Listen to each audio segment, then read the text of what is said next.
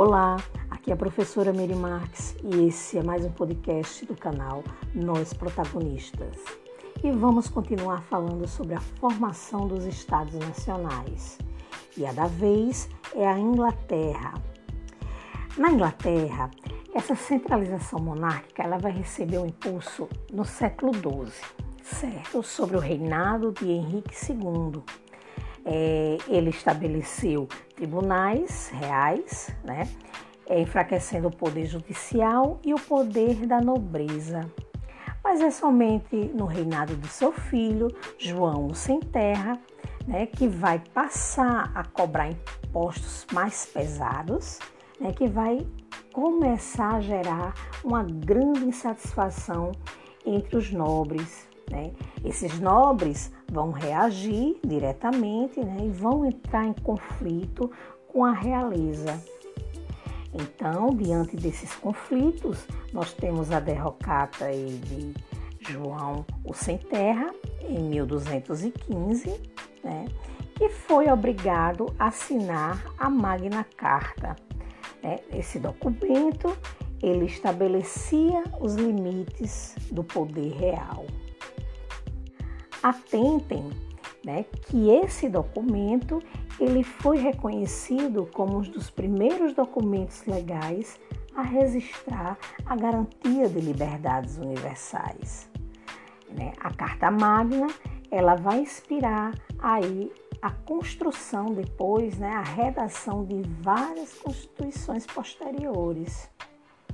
Então, a Carta Magna, ela previa a organização de uma assembleia de nobres e de clérigos que poderiam decidir, né, entre outras medidas, sobre o aumento da cobrança de impostos.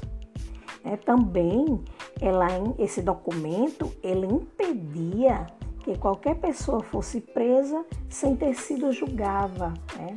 E ela também falava aí sobre o direito de propriedade.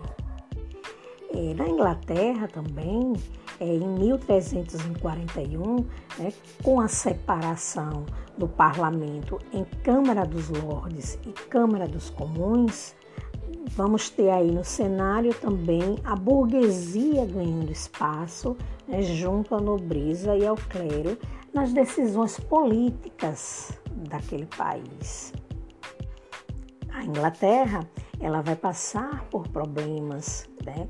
Esses problemas financeiros que foram causados aí pela longa guerra dos 100 anos, né? que contribuiu para a desestabilização da coroa.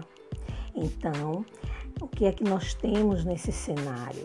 A partir de 1455, as famílias Lancaster e York passaram a disputar o trono da Inglaterra né, em uma série de conflitos que foram chamados de Guerra das Duas Rosas. Esse conflito ele tem a representatividade dessas duas famílias, né? Recebe esse nome porque os escudos que a representavam eram através de rosas. Os Lancasters tinham a rosa vermelha e os York tinha aí a rosa branca. Daí o nome desse conflito. Dessa forma, a gente vê aí a nobreza dividindo-se né, no apoio entre lados opostos, o que vai contribuir para o enfraquecimento né, do poder e a posterior retomada da centralização monárquica. Como toda guerra, nós vamos ter aí um grande cenário de violência, várias pessoas mortas, né? cidades e aldeias inteiras devastadas. Então, tendo o apoio da burguesia, Henrique Tudor, que era da família Lancaster, né, assumiu o poder da Inglaterra em 1485 como Henrique VII, pondo fim aí a esses conflitos gerados pela Guerra das Duas Rosas.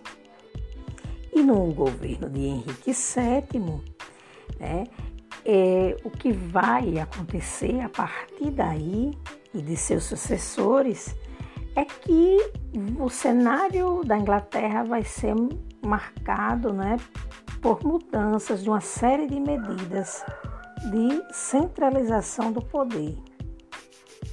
Processo esse né, que tinha sido interrompido pela Magna Carta. Aguardo vocês no próximo podcast. Até lá!